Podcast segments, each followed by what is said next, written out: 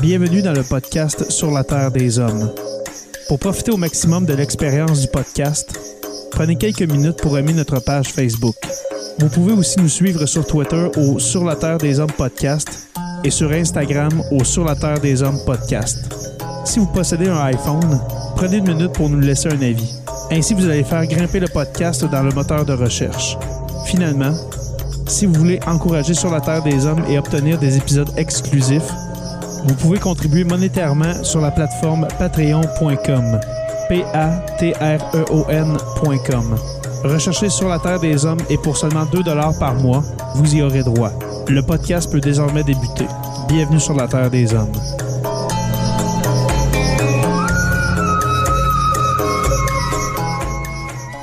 Cet épisode de Sur la Terre des Hommes est présenté par Construction Rivard.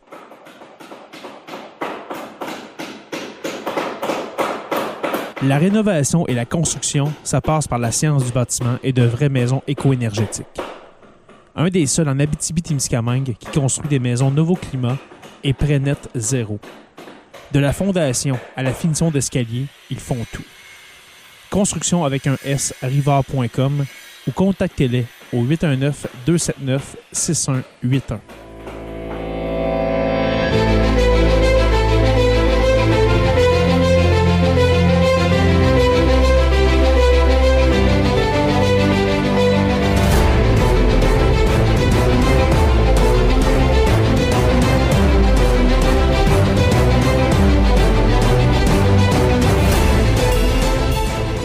Bonjour à tous et à toutes et bienvenue à ce nouvel épisode de Sur la Terre des Hommes. Un autre épisode estival et un épisode euh, narratif pour euh, cette semaine. Et puis, euh, cette semaine, je vais m'attarder sur le naufrage de l'Empress of Ireland, qui est, sans contredit, la pire catastrophe maritime au Canada, en temps de paix, devrais-je dire, même en temps de paix au Canada. Euh, ce n'est pas euh, ce n'est pas un navire qui a été coulé en temps de guerre pendant comme euh, pendant la première ou la deuxième guerre mondiale, mais un navire qui a échoué par pur accident avec un autre navire, le Storstad. Je vais vous amener en 1914. On est seulement deux ans après le naufrage du Titanic. Et puis, ça se passe au Canada, dans le fleuve Saint-Laurent, au large, large de Pointe-au-Père, près de Rimouski. Et ce naufrage va faire, comme vous allez l'entendre dans les prochaines minutes, plus de 1000 morts. Alors, comme j'ai dit, c'est le pire naufrage que, le Canada ait vécu. Alors, voilà la raison pourquoi je vais euh, faire cet épisode sur, euh, ce naufrage historique euh, au Canada. Et puis, vous allez découvrir que euh, le naufrage de ce navire, euh, l'Empress of Ireland, euh, eh bien, c'est quand même étrange de la manière que ça s'est produit. C'est vraiment, entre, dans le fond, c'est la collision entre ce navire-là, l'Empress of Ireland, et un autre navire, le Storstad, un charbonnier norvégien.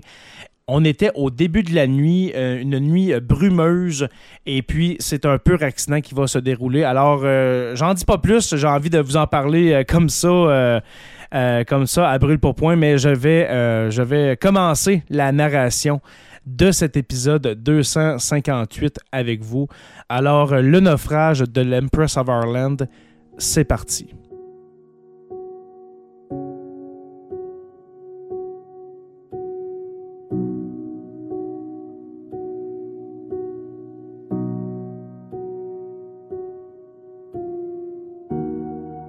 Le RMS Empress of Ireland était un paquebot construit en Grande-Bretagne qui a sombré près de l'embouchure du fleuve Saint-Laurent au Canada à la suite d'une collision dans un épais brouillard avec le cargo norvégien Storstad dans les premières heures du 29 mai 1914. Bien que le navire soit équipé de compartiments étanches et à la suite du désastre du Titanic deux ans plus tôt, transporte plus que suffisamment de canaux de sauvetage pour tous les passagers, il a sombré en seulement 14 minutes. Sur les 1477 personnes à bord, 1012 sont décédées, ce qui en fait la pire catastrophe maritime en temps de paix de l'histoire canadienne. Le chantier naval Fairfield Shipbuilding and Engineering a construit l'Empress of Ireland et son navire jumeau, l'Empress of Britain, à Govan-on-the-Clyde, en Écosse. Ces paquebots ont été commandés par la compagnie Canadian Pacific Steamships, ou CPR, pour la route transatlantique entre Liverpool et la ville de Québec. Le CPR transcontinental et sa flotte de paquebots faisaient partie du prétendu plus grand système de transport au monde de la compagnie. L'Empress of Ireland venait de commencer son 96e voyage lorsqu'il a été perdu.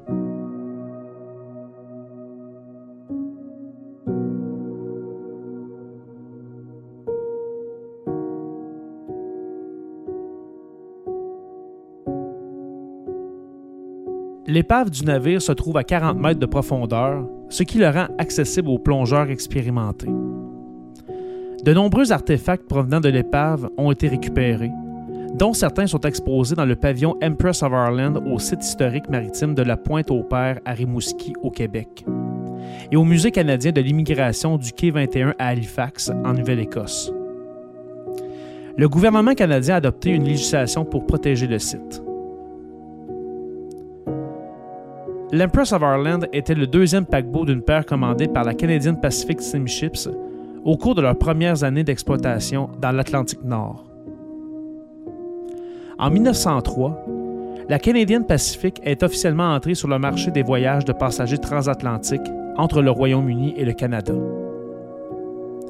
En février de cette année-là, elle avait acheté Elder Deepster Co., ce qui lui a permis d'obtenir trois navires de la filiale d'Elder la Beaver Line.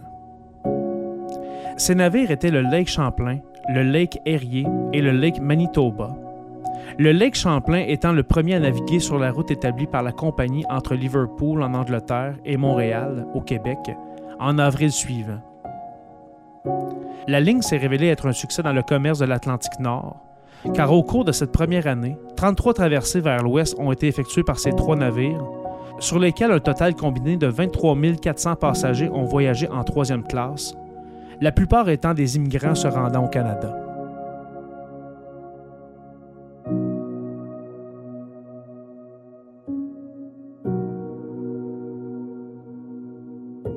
Les annonces du voyage inaugural du paquebot mettant en avant sa capacité de transport de passagers et sa vitesse, affirmant que l'Empress of Ireland et son navire jumeau presque identique, l'Empress of Britain, réaliserait la traversée entre le Canada et la mer patrie en moins de quatre jours. Au début de l'année 1904, les travaux ont commencé chez Fairfield Shipbuilding and Engineering à Glasgow, en Écosse. Les paquebots ont été conçus par Francis Elgar et devaient être des paquebots à deux hélices avec une vitesse de service de 18 nœuds, environ 33 km/h. Les deux navires avaient une apparence identique, avec deux cheminées et deux mâts, et une capacité de passagers légèrement supérieure à 1500. Dans les premières étapes de planification, leur nom prévu aurait été Empress of Germany et Empress of Austria. Mais ils ont ensuite été changés respectivement en Empress of Britain et Empress of Ireland, suite à la mise en place d'une politique selon laquelle tout futur navire de la Canadian Pacific portant le format Empress serait nommé d'après une dépendance ou une colonie de l'Empire britannique.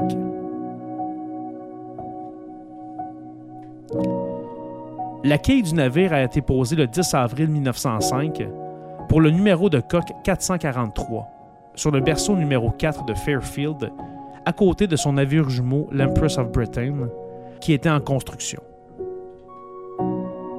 L'Empress of Ireland mesurait 570 pieds, environ 170 mètres de longueur totale, et 548,9 pieds, environ 167 mètres, entre perpendiculaires. La largeur était de 65,7 pieds, environ 20 mètres, et la profondeur de 37,7 pieds, environ 11,2 mètres.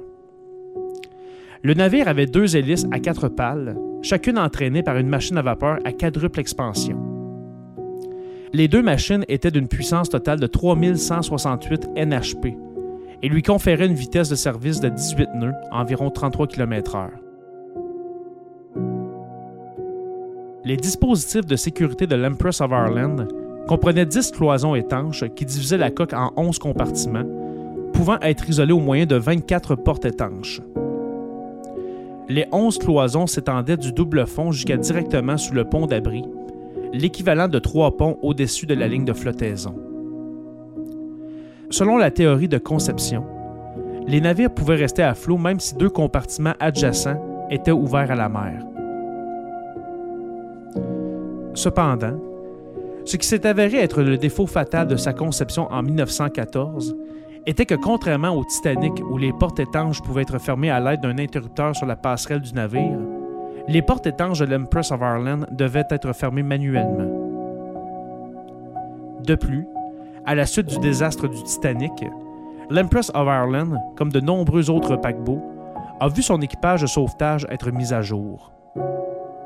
Lors de sa mise en service en 1906, il était équipé de canaux de sauvetage en bois standard, qui ont été remplacés en 1912 par 16 canaux de sauvetage en acier monté sur des bossoirs radio conventionnels, sous lesquels étaient stockés 26 canaux de sauvetage pliants en bois, d'une capacité totale de 1686 personnes, soit 280 de plus que le nombre de passagers autorisés à bord.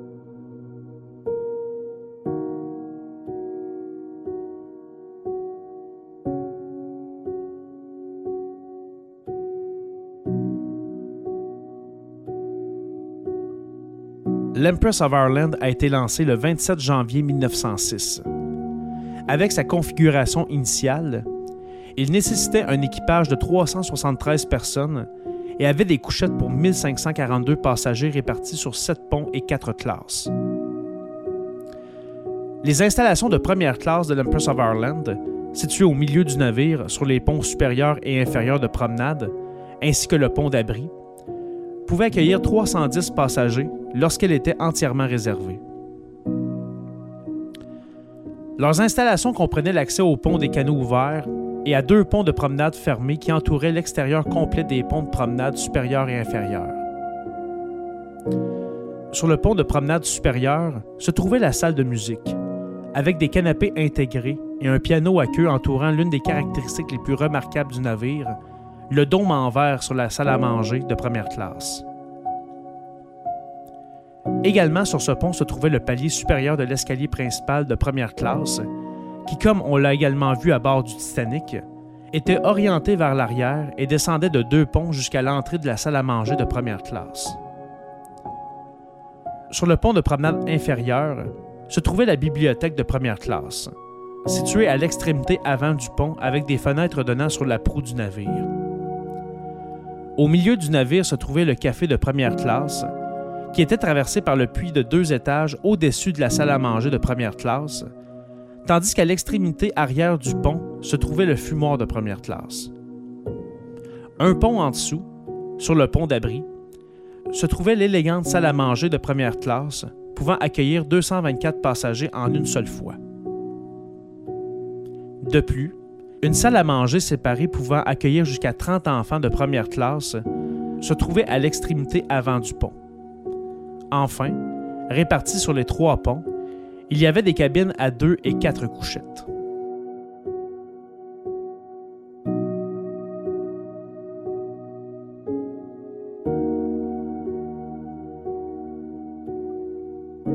Les installations de deuxième classe, à l'arrière sur les ponts de promenade inférieure, d'abri supérieur et principal, pouvaient accueillir 150 passagers de plus que la première classe, avec une capacité prévue de 468 en deuxième classe lorsqu'elles étaient entièrement réservées. Il disposait d'un espace de pont ouvert à l'extrémité arrière du pont de promenade inférieure, s'étendant de l'extrémité arrière de la superstructure jusqu'à sous la passerelle d'accostage à l'extrémité de la poupe, tandis qu'un pont en dessous sur le pont d'abri se trouvait un espace de pont supplémentaire abrité par le pont supérieur. Également sur le pont d'abri se trouvait le fumoir de deuxième classe, situé à l'extrémité arrière du pont et conçu de manière similaire, mais plus simple que celui de première classe, avec des canapés intégrés le long des parois extérieures et un bar adjacent. À l'extrémité avant du pont, sous le mât arrière, se trouvait l'entrée de deuxième classe, avec un escalier descendant de deux ponts jusqu'au pont principal. À l'arrière de l'atterrissage principal se trouvait la salle sociale de deuxième classe, disposée de manière similaire au fumoir et équipée d'un piano, tandis qu'à l'avant de l'entrée se trouvait la salle à manger de deuxième classe, suffisamment grande pour accueillir 256 passagers en un seul service. Du côté tribord du pont supérieur et dans les trois compartiments arrière du caisson de la salle des machines sur le pont principal, se trouvaient des cabines à deux et quatre couchettes, conçues pour être interchangeables entre la première et la troisième classe. Selon les plans du navire, les cabines pour 134 passagers sur le pont supérieur étaient conçues pour être converties en cabines de première classe si nécessaire, tandis que les cabines pour 234 passagers sur le pont principal pouvaient simultanément être converties pour être utilisées par des passagers de troisième classe si nécessaire.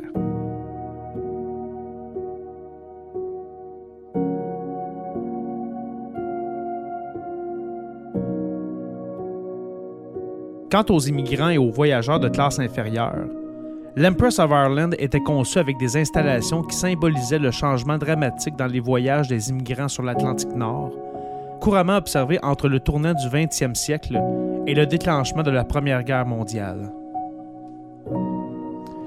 Cela comprenait à la fois la vieille et la nouvelle classe de troisième, qui offraient ensemble des installations pour 764 passagers à l'avant du navire. Les passagers voyageant dans ces deux classes avaient des espaces publics communs, y compris l'accès au pont avant sur le pont d'abri, ainsi qu'un grand espace ouvert sur le pont supérieur très similaire à celui du Titanic. Cet espace ouvert, qui s'étendait sur toute la largeur du navire et sur toute la longueur de deux compartiments étanches, comprenait des bancs en bois le long des parois extérieures et une grande aire de jeu pour enfants entourée d'une clôture en bois. À l'extrémité arrière de cet espace se trouvaient deux petites salles publiques côte à côte contre la cloison adjacente. Du côté bâbord se trouvait la salle des dames de troisième classe, comprenant un piano, tandis que du côté tribord se trouvait le fumoir de troisième classe avec un bar adjacent. Sur les ponts principal et inférieur, les logements étaient séparés. La nouvelle classe de troisième classe, plus couramment appelée troisième classe, offrant des installations pour 494 passagers, tandis que la vieille classe de troisième classe en offrait pour 270 passagers. L'hébergement de troisième classe se composait de quatre sections de cabines à deux, quatre et six couchettes, trois sur le pont principal et une sur le pont inférieur, délimitées par des cloisons étanches. Juste à l'arrière de la section sur le pont principal se trouvait la salle à manger de troisième classe, suffisamment grande pour accueillir 300 passagers en un seul service. La vieille classe de troisième classe se composait de trois sections de couchettes ouvertes, une sur le pont principal et deux sur le pont inférieur, toutes situées à l'avant des sections de troisième classe. Chaque section comprenait des couchettes superposées, des armoires individuelles et de longues tables en bois avec des bancs.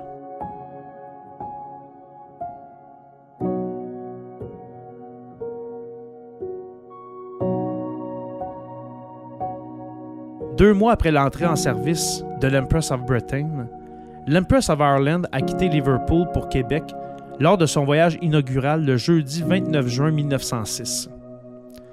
Le lendemain matin, il a fait escale à Moville, une ville côtière située sur la côte nord de l'Irlande, pour embarquer un certain nombre d'immigrants irlandais avant de se diriger vers l'Atlantique ouvert.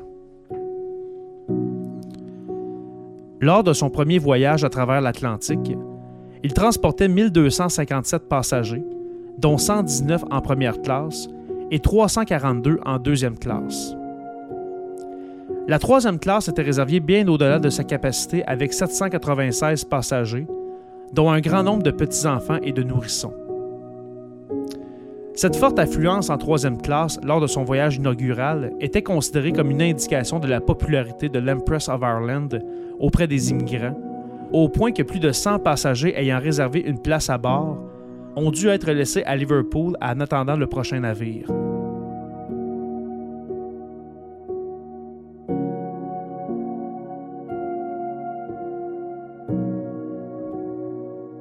L'après-midi du 6 juillet, l'Empress of Ireland est arrivée à l'embouchure du fleuve Saint-Laurent, faisant escale à Pointe-au-Père pour prendre un pilote de rivière qui l'aiderait à guider le navire sur les 300 derniers kilomètres du voyage jusqu'à Québec. Alors qu'il était au large de Rimouski, un autre petit bateau a rencontré l'Empress of Ireland pour collecter tout le courrier destiné au Canada et déposer un groupe de personnes travaillant à aider à la préparation de l'arrivée du paquebot.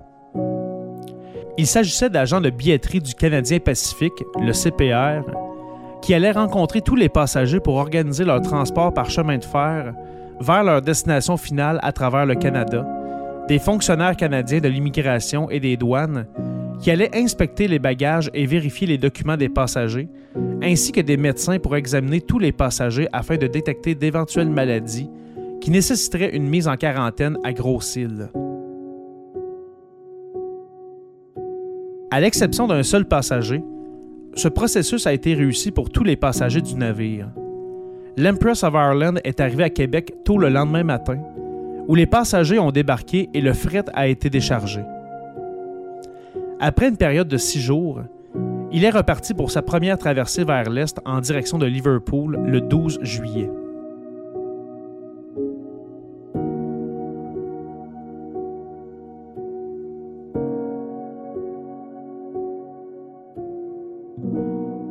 Au cours des huit années suivantes, l'Empress of Ireland a effectué le même processus de transport de passagers et de fret entre la Grande-Bretagne et le Canada, en alternant les ports canadiens selon la saison, terminant à Québec de mai à octobre et à Halifax en Nouvelle-Écosse et à Saint John au Nouveau-Brunswick de novembre à avril lorsque le fleuve était gelé.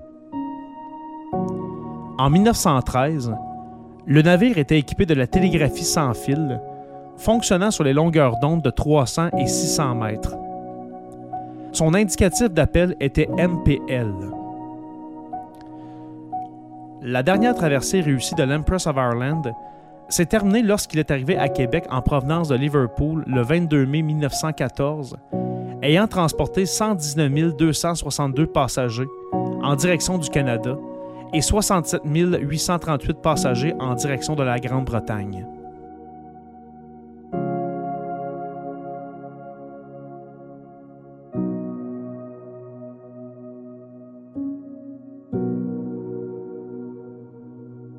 L'Empress of Ireland a quitté Québec pour Liverpool à 16h30 heure locale de l'Est le 28 mai 1914, avec un équipage de 420 personnes et 1057 passagers, soit environ les deux tiers de sa capacité totale. En première classe, la liste des passagers était relativement petite, avec seulement 87 réservations. Cependant, ce petit nombre n'a pas empêché la présence de quelques personnalités plutôt remarquables des deux côtés de l'Atlantique. En deuxième classe, il y avait un nombre considérablement plus élevé de réservations, légèrement plus de la moitié de la capacité, avec 253 passagers, principalement en raison d'un grand nombre de membres de l'Armée du Salut et de leurs familles, au nombre de 170 au total, qui voyageaient pour assister au troisième congrès international de l'Armée du Salut à Londres. En troisième classe, on comptait le plus grand nombre de réservations, avec 717 passagers, presque à pleine capacité. Ce groupe reflétait largement le mélange typique de passagers de classe immigrante que l'on pouvait voir lors des traversées vers l'Est à bord de l'Empress of Ireland et de ses navires jumeaux sur l'Atlantique Nord, similaires à celui que l'on pouvait observer lors des traversées vers l'Ouest depuis Liverpool. Alors que lors des traversées vers l'Ouest, les passagers de troisième classe étaient principalement un mélange diversifié d'immigrants. Les traversées vers l'Est voyaient également un mélange tout aussi diversifié d'anciens immigrants du Canada et des États-Unis, retournant vers leur pays d'origine en Europe. Beaucoup revenaient pour rendre visite à des proches, tandis que d'autres étaient en processus de rémigration et de réinstallation. Henry George Kendall, avait été promu capitaine de l'Empress of Ireland au début du mois, et c'était son premier voyage sur le fleuve Saint-Laurent à sa tête.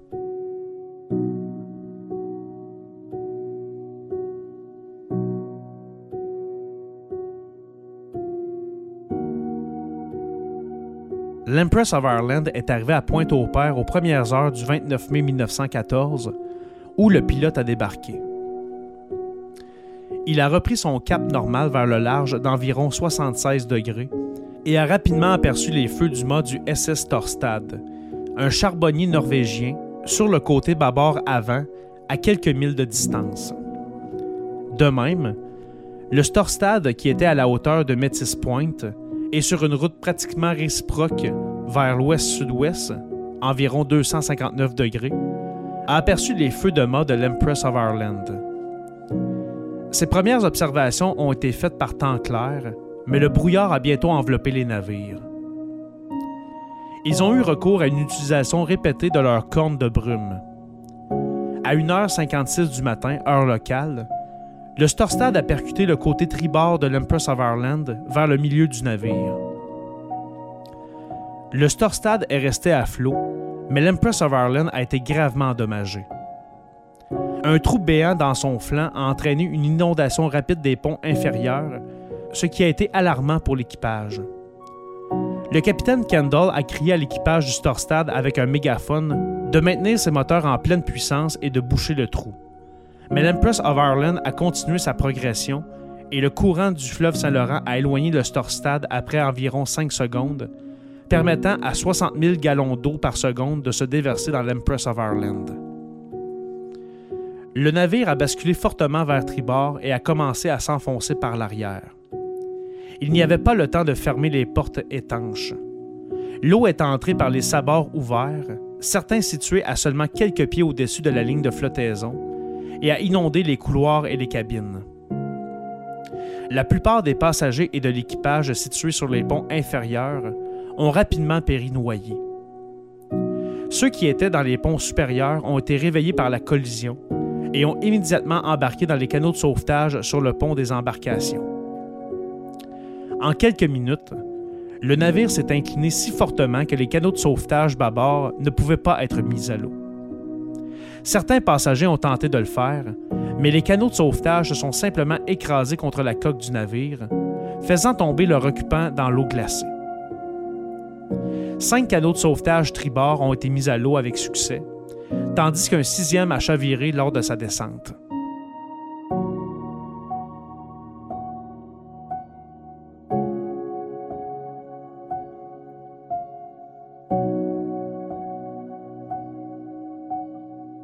Les lumières et l'alimentation de l'Empress of Ireland ont finalement cessé de fonctionner cinq ou six minutes après la collision, plongeant le navire dans l'obscurité.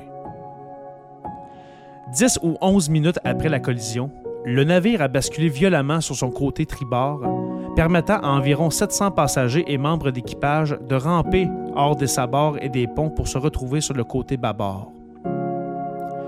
Le navire s'est couché sur le côté pendant une ou deux minutes, donnant l'impression d'avoir échoué. Quelques minutes plus tard, à 2h10 du matin, soit environ 14 minutes après la collision, la proue s'est brièvement élevée hors de l'eau et le navire a finalement coulé. Des centaines de personnes ont été jetées dans l'eau glaciale. La catastrophe a causé la mort de 1012 personnes. Comme le rapportaient les journaux de l'époque, il y avait une grande confusion quant à la cause de la collision les deux parties se rejetant mutuellement la faute. Comme cela a été noté lors de l'enquête ultérieure, si le témoignage des deux capitaines était à croire, la collision s'est produite alors que les deux navires étaient à l'arrêt, avec leur moteur arrêté. Les témoins du Storstad ont déclaré qu'ils approchaient pour passer rouge à rouge, c'est-à-dire bâbord à bâbord, tandis que ceux de l'Empress of Ireland ont affirmé qu'ils s'approchaient pour passer vert à vert, c'est-à-dire de tribord à tribord. Mais les récits sont inconciliables. Finalement, le naufrage rapide et la perte immense de vie peuvent être attribués à trois facteurs. L'endroit où le Storstad a percuté, l'échec de la fermeture des portes étanches de l'Empress of Ireland et les cloisons longitudinales qui ont aggravé l'inclinaison en empêchant l'inondation transversale.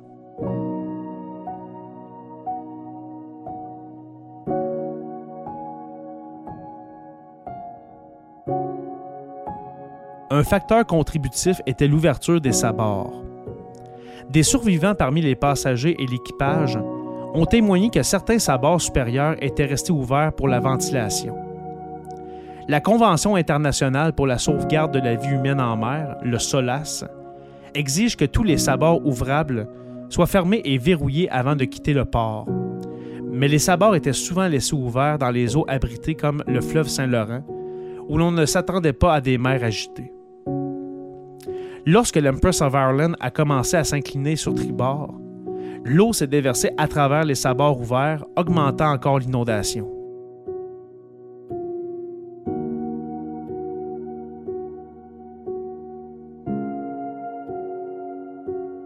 N'y a eu que 465 survivants, 4 enfants sur 138, 41 femmes sur 310 et 172 hommes sur 609, ainsi que 248 membres d'équipage sur 420.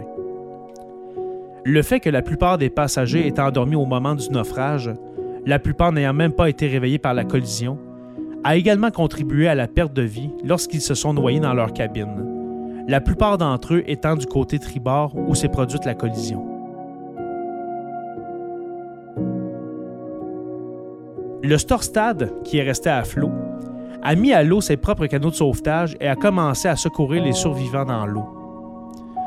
L'opérateur radio de Pointe-au-Père, qui a capté le signal de détresse de l'Empress of Ireland, a informé deux vapeurs gouvernementaux canadiens, le bateau pilote Eureka à Pointe-au-Père qui a quitté le quai à pleine vapeur à 2h30, suivi du navire postal Lady Evelyn au quai de Rimouski, qui est parti à 2h45. L'Eureka a été le premier sur les lieux à 3h10 et a sauvé environ 150 survivants de l'eau. Il a d'abord amené les survivants à Pointe-au-Père, mais a été redirigé vers le quai de Rimouski où des médecins et des fournitures d'aide les attendaient. Le Lady Evelyn est arrivé sur le site du naufrage à 3h45. Aucun survivant n'était laissé dans l'eau. Mais le navire a recueilli les 200 survivants secourus par le Storstad, ainsi que 133 corps, et est arrivé pour rejoindre l'Eureka au quai de Rimouski vers 5h15 du matin. Le Storstad est endommagé, mais pas gravement, donc son capitaine a continué vers Québec. L'un des survivants était le capitaine Kendall, qui était sur le pont au moment de la collision et a rapidement ordonné la mise à l'eau des canaux de sauvetage. Lorsque l'Empress of Ireland s'est incliné sur le côté, il a été projeté du pont dans l'eau et a été entraîné avec le navire lorsqu'il a commencé à couler. En nageant à la surface, il s'est accroché à une grille en bois suffisamment longtemps pour que les membres d'équipage d'un canot de sauvetage voisin rame jusqu'à lui et le tire à bord. Immédiatement, Kendall a pris le commandement du petit bateau et a commencé les opérations de sauvetage. L'équipage du canot de sauvetage a réussi à secourir de nombreuses personnes de l'eau et lorsque le bateau fut plein, Kendall ordonna à l'équipage de ramer vers les lumières du Storstad pour que les survivants puissent être déposés. Lui et l'équipage firent encore quelques voyages entre le Storstad et le site de l'épave pour rechercher d'autres survivants. Au bout d'une heure ou deux, Kendall abandonna, car tout survivant encore dans l'eau aurait succombé à l'hypothermie ou se serait noyé à ce moment-là. Lorsqu'il monta à bord du Storstad pour la première fois, Kendall se précipita sur le pont et accusa le capitaine Anderson. Vous avez coulé mon navire.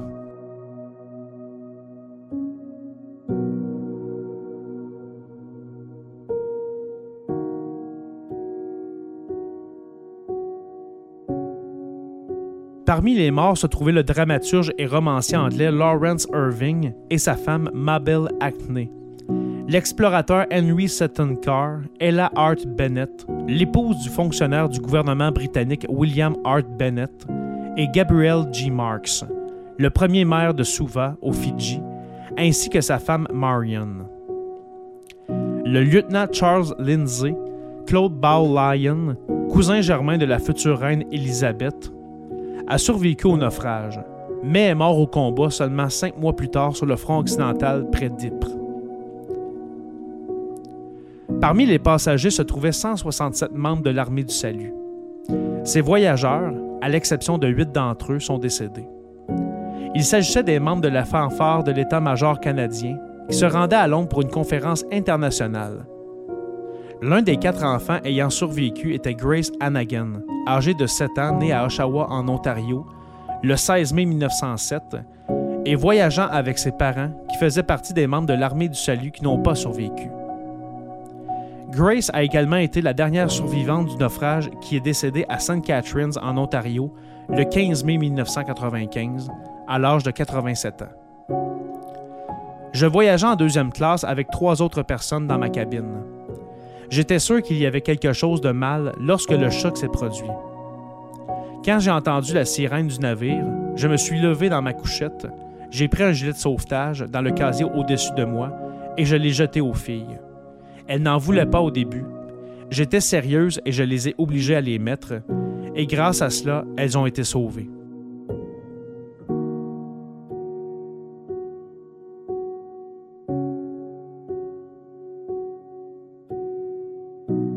Comment je suis tombé à l'eau, je ne le sais pas. Je m'éloignais de la foule de personnes qui entouraient le navire lorsqu'un grand homme, blessé à la tête, s'est approché et s'est accroché à moi. J'essayais de le repousser car il me tirait vers le bas lorsque j'ai vu sa tête tomber en avant. Je savais qu'il était mort. Il s'est éloigné et a disparu. Je ne sais pas qui c'était. C'était horrible. Je dérivais moi-même.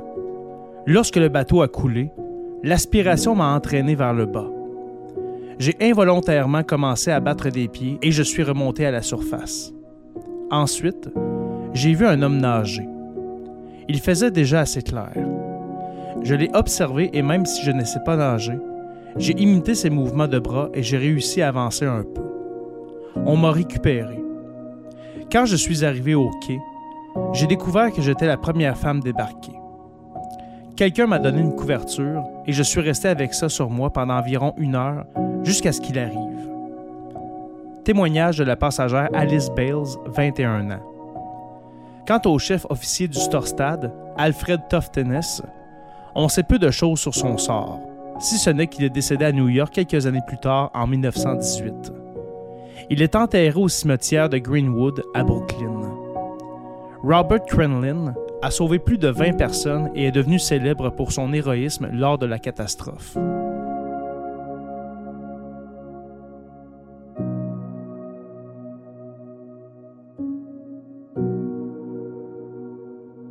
La commission d'enquête qui s'est tenue à Québec a commencé le 16 juin 1914 et a duré 11 jours. Président les débats houleux, Lord Mersey, qui avait déjà présidé le sommet SOLAS l'année précédente et avait dirigé les enquêtes officielles sur plusieurs tragédies maritimes importantes, dont celle du Titanic. L'année suivante, il présiderait l'enquête sur le naufrage du Lusitania. Lord Mersey était assisté de deux autres commissaires, Sir Adolphe Basil Routier, du Québec, et le juge en chef Ezekiel McLeod, du Nouveau-Brunswick. Les trois commissaires ont été officiellement nommés par John Douglas Hazen, le ministre de la Marine et des Pêches du Canada.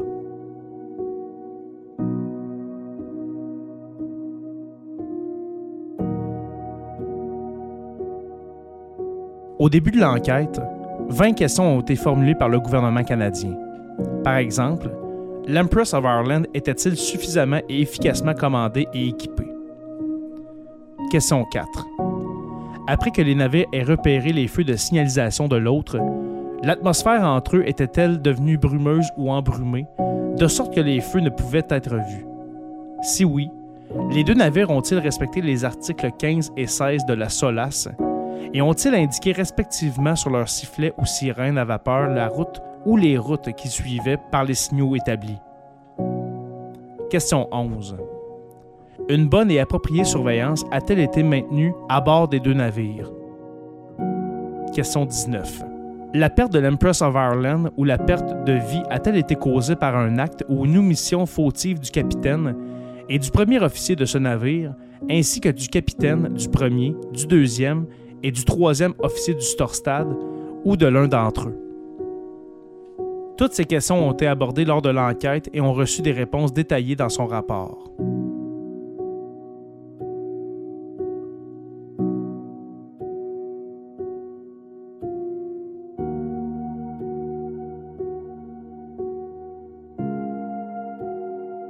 L'enquête a entendu les témoignages de 61 témoins au total.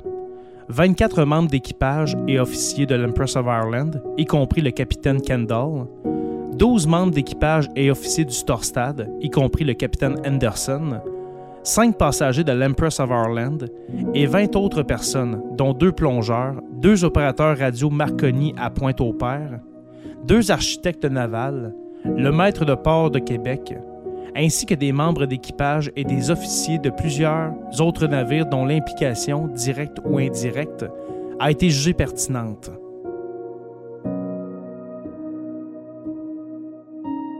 Deux récits très différents de la collision ont été présentés lors de l'enquête. L'équipage de l'Empress of Ireland a déclaré qu'après avoir déposé le pilote à Pointe-au-Père, le navire est parti en pleine vitesse pour s'éloigner de la côte. Au bout d'un court moment, les feux de mature d'un vapeur, qui s'est avéré être le Storstad, ont été repérés sur tribord, à environ 6000 de distance, avec un temps clair à ce moment-là. Après avoir continué pendant un certain temps, l'Empress of Ireland a changé de cap dans le but de descendre le fleuve. Lors de ce changement, les feux de mature du Storstad étaient toujours visibles, à environ 4000 ennemis de distance, et selon le capitaine Kendall, il était prévu de passer le Storstad bâbord à bâbord sans risque de collision. La lumière verte du Storstad a alors été aperçue, mais peu après, un banc de brouillard provenant de la Terre a obscurci les feux du Storstad. Les machines de l'Empress of Ireland ont alors été arrêtées et mises en marche arrière toutes, et son sifflet a émis trois coups brefs pour indiquer cela. Environ une minute plus tard, le brouillard a complètement masqué les feux du Storstad. Après avoir échangé d'autres signaux de sifflet avec le Storstad, les feux de mature et de côté de ce dernier ont été vus par le capitaine Kendall à environ 100 pieds de distance, presque à angle droit par rapport à l'Empress of Ireland et approchant à grande vitesse. Dans l'espoir d'éviter ou de minimiser l'effet d'une collision, les machines de l'Empress of Ireland ont été mises à pleine vitesse en avant, mais il était trop tard, et le Storstad l'a heurté au milieu. Kendall a clairement accusé le Storstad pour la collision. Il aurait dit au capitaine Anderson du Storstad après le naufrage Vous avez coulé mon navire. Il a maintenu jusqu'à la fin de sa vie que ce n'était pas de sa faute si la collision s'est produite. L'équipage du Storstad a rapporté que les feux de mature de l'Empress of Ireland ont été aperçus d'abord sur la bossoire tribord, à environ 6 ou 7 milles de distance. Les feux étaient alors ouverts vers tribord. Quelques minutes plus tard, le feu de côté vert de l'Empress of Ireland a été aperçu apparemment à une distance de 3 à 5 milles. Le feu vert est resté allumé pendant un certain temps, puis l'Empress of Ireland a été vue changer de cap. Ces feux de mature se sont alignés verticalement, et il a montré à la fois le feu de côté vert et le feu de côté rouge.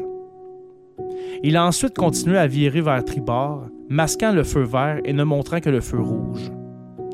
Ce feu a été observé pendant quelques minutes avant d'être obscurci dans le brouillard.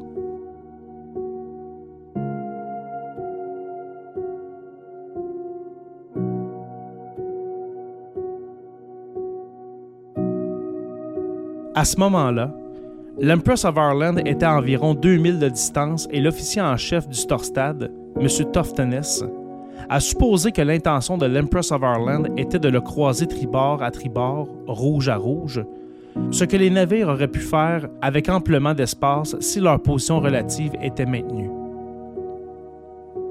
Après un échange de signaux de sifflet avec l'Empress of Ireland, le Storstad a ralenti et le capitaine Anderson, qui dormait dans sa cabine à ce moment-là, a été appelé sur le pont. Lorsqu'il est arrivé, Anderson a vu un feu de mature se déplacer rapidement sur la trajectoire du Storstad de tribord à bâbord, à la suite de quoi il a ordonné de mettre les machines en marche arrière toutes. Immédiatement après avoir vu le feu de mature, il a vu le feu vert, et quelques instants plus tard, il a vu l'Empress of Ireland et les navires sont alors entrés en collision.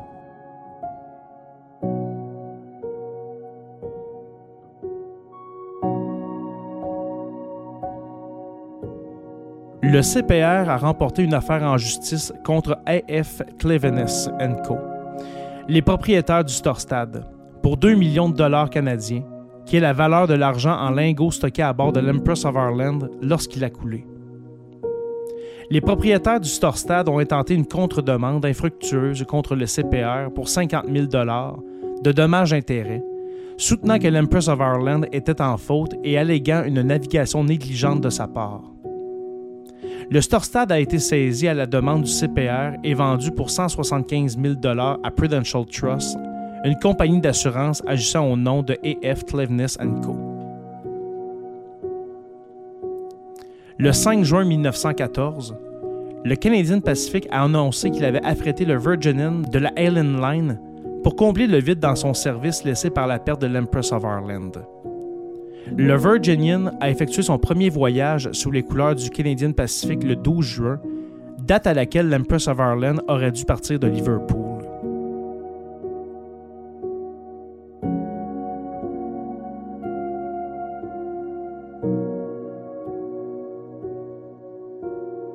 Bien que la perte de l'Empress of Ireland n'ait pas attiré le même niveau d'attention que celle du Titanic deux ans plus tôt, la catastrophe a entraîné un changement dans la conception des étraves des navires. Le naufrage de l'Empress of Ireland a prouvé que l'étrave inclinée vers l'arrière, inversée ou en tumble home, si courante à l'époque, était mortelle en cas de collision entre navires, car elle causait des dommages massifs sous la ligne de flottaison, agissant efficacement comme un éperon qui pouvait transpercer une coque non blindée sans difficulté, surtout si le navire naviguait à une certaine vitesse. L'étrave du Storstad a frappé l'Empress of Ireland comme un ciseau dans de l'étain. À la suite de cette catastrophe, les concepteurs navals ont commencé à utiliser une étrave inclinée vers l'avant. Cela garantissait que l'énergie de toute collision serait minimisée sous la surface et seules les parties de l'étrave au-dessus de la ligne de flottaison seraient affectées. Le naufrage rapide de l'Empress of Ireland a également été cité par les architectes navals du 20e siècle, John Reed et William Hofgaard, comme un exemple pour étayer l'argument en faveur de la discontinuation des cloisons longitudinales qui séparent les soutes à charbon externes des compartiments internes des navires. Bien qu'elles ne soient pas entièrement étanches, ces cloisons longitudinales emprisonnaient de l'eau entre elles. Lorsque les espaces se remplissaient, cela provoquait rapidement une inclinaison du navire, faisant plonger les hublots sous l'eau. À mesure que l'eau continuait de pénétrer dans les espaces d'habitation, cela ne faisait qu'aggraver l'inclinaison du navire et l'enfoncement du pont principal dans l'eau. Cela conduirait à l'inondation des compartiments supérieurs et finalement au chavirement et au naufrage du navire. Reed et Hofgaard ont tous deux cité la catastrophe de l'Empress of Ireland comme preuve appuyant leurs conclusions selon lesquelles les subdivisions longitudinales étaient très dangereuses en cas de collision entre navires.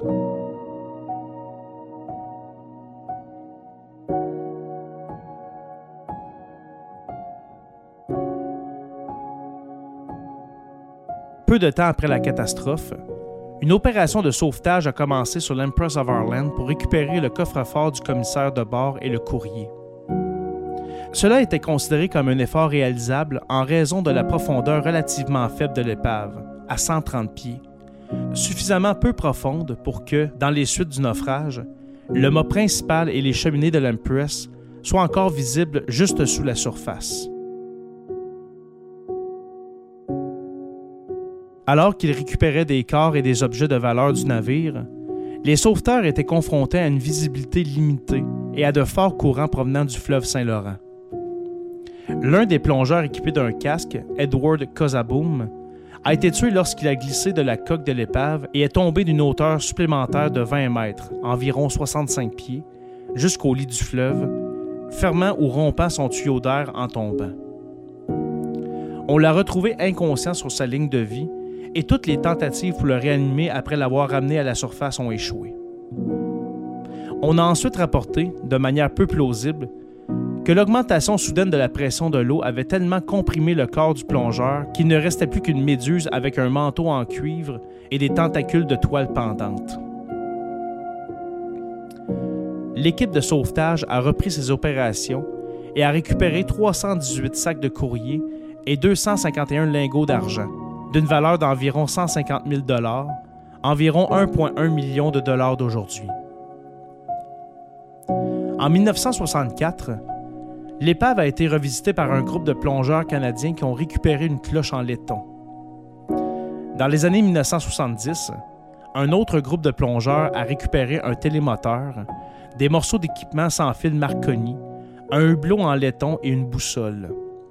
Robert Ballard, l'océanographe et archéologue maritime qui a découvert l'épave du Titanic et du cuirassé allemand Bismarck, a visité l'épave de l'Empress of Ireland et a constaté qu'elle était recouverte de sédiments.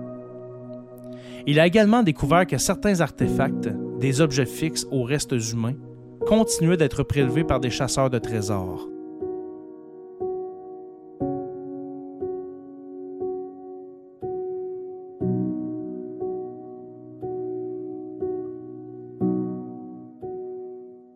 Voilà ce qui conclut cet épisode sur le naufrage de l'Empress of Ireland.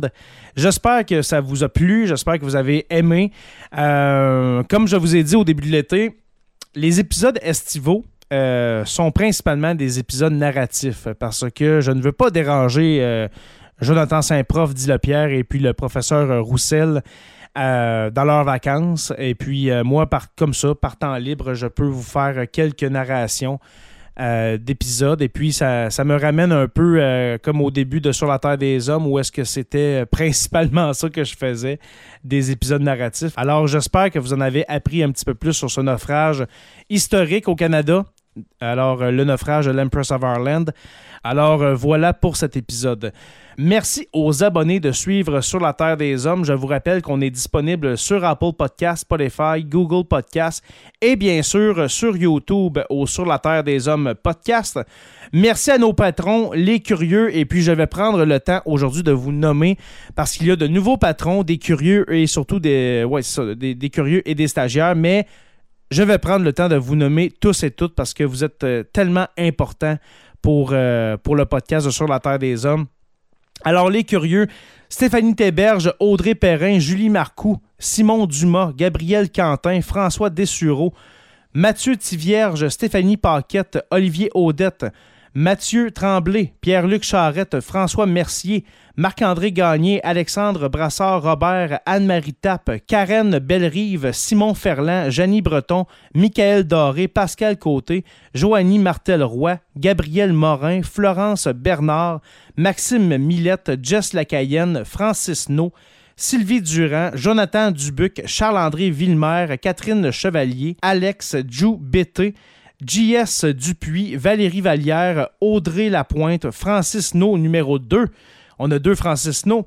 Guy Saint-Michel, Cédric Mondor, René Couture, Kevin Guertin, Viviane Larivière, Émilie Plamondon, Maxime Rohrbach, Jean-Philippe Jonf, Nat Tremblay, Gabriel Williams, Jérémy Lajoie, Monique Jean, Fred Fraser et Sébastien Nadeau-Bérubé. Alors ça, c'était seulement les curieux, euh, ceux qui euh, participent à hauteur de 2 par mois. Pour les stagiaires, ceux qui participent euh, au Patreon à hauteur de 5 par mois, nous avons l'éternel Jean-Sébastien Lamarche qui est là depuis les premiers mois, devrais-je dire, du podcast sur la Terre des Hommes. Il est là depuis 2018. Alors merci à toi, mon cher Jean-Sébastien. Ensuite, nous avons Gabriel Landerman, Simon Robitaille, Alexandre Martineau, Audrey Loyer, Mélissa Frappier, Mike Rivard, Sicam, François Roy, Professeur Roussel, qui est parmi les stagiaires, Patrice Bolduc, Thomas Rochon, Martin Godette et Frank Paquette du Crachoir, que je, je vous salue, messieurs. Guillaume Beaulieu, Cédric Clavet, Frank, Suzy Harel, Catherine Lalonde, Noxario, Apollo 13, Alain Trampe, Anthony Chiasson, Frédéric Lavoie, Jocelyn Constantino, Paul A., Cédric Bouchard, Steve Werner, Milina Cabani, Michael Duchesne-Nadeau, Éric Gauthier, Karina Bolduc, Brigitte Lacasse, Evelyne Forget, Philippe Lemieux et François Mercier, numéro 2. Alors, on a aussi deux François Mercier. Nos historiens, euh, oui, voilà, nos historiens qui euh, contribuent à hauteur de 10 par mois. Nous avons Louis-Philippe dit le loup Labadie, Alexandre Breton, Sonny Rousseau, Sonia Turcotte, Yves Nadeau et Marie-Pierre Delille. Nos deux érudits qui sont là aussi depuis plusieurs années, euh, je salue François Brassard et Mathieu Lauzon. Euh, nos deux orateurs que je dis à la fin de chaque podcast, nous avons Construction avec un S, Rivard de Rouen-Noranda, et puis le miel Habitémis. Et puis pour les rejoindre, pour devenir un membre Patreon, c'est bien facile. Comme vous avez vu, il y a différents niveaux de contribution. Euh, si vous voulez devenir un contributeur, une contributrice à hauteur de seulement 2 par mois, oui, vous avez droit. Alors, euh, c'est le patreon.com barre oblique SLTDH. Et en participant à notre, notre Patreon, eh bien, euh, bien sûr, vous, vous avez du contenu exclusif. Oui, je je vais finir par le dire. Et puis, bien sûr, vous nous encouragez à poursuivre ce merveilleux podcast qui est sur la Terre des Hommes. Je vous invite à rejoindre la page Facebook sur la Terre des Hommes podcast et sur la Terre des Hommes la communauté pour venir discuter avec nous. Sur la Terre des Hommes est une présentation des éditions Derniers mots. N'oubliez pas qu'à tous les jours, nous écrivons l'histoire et on se revoit très bientôt pour une autre page d'histoire de Sur la Terre des Hommes.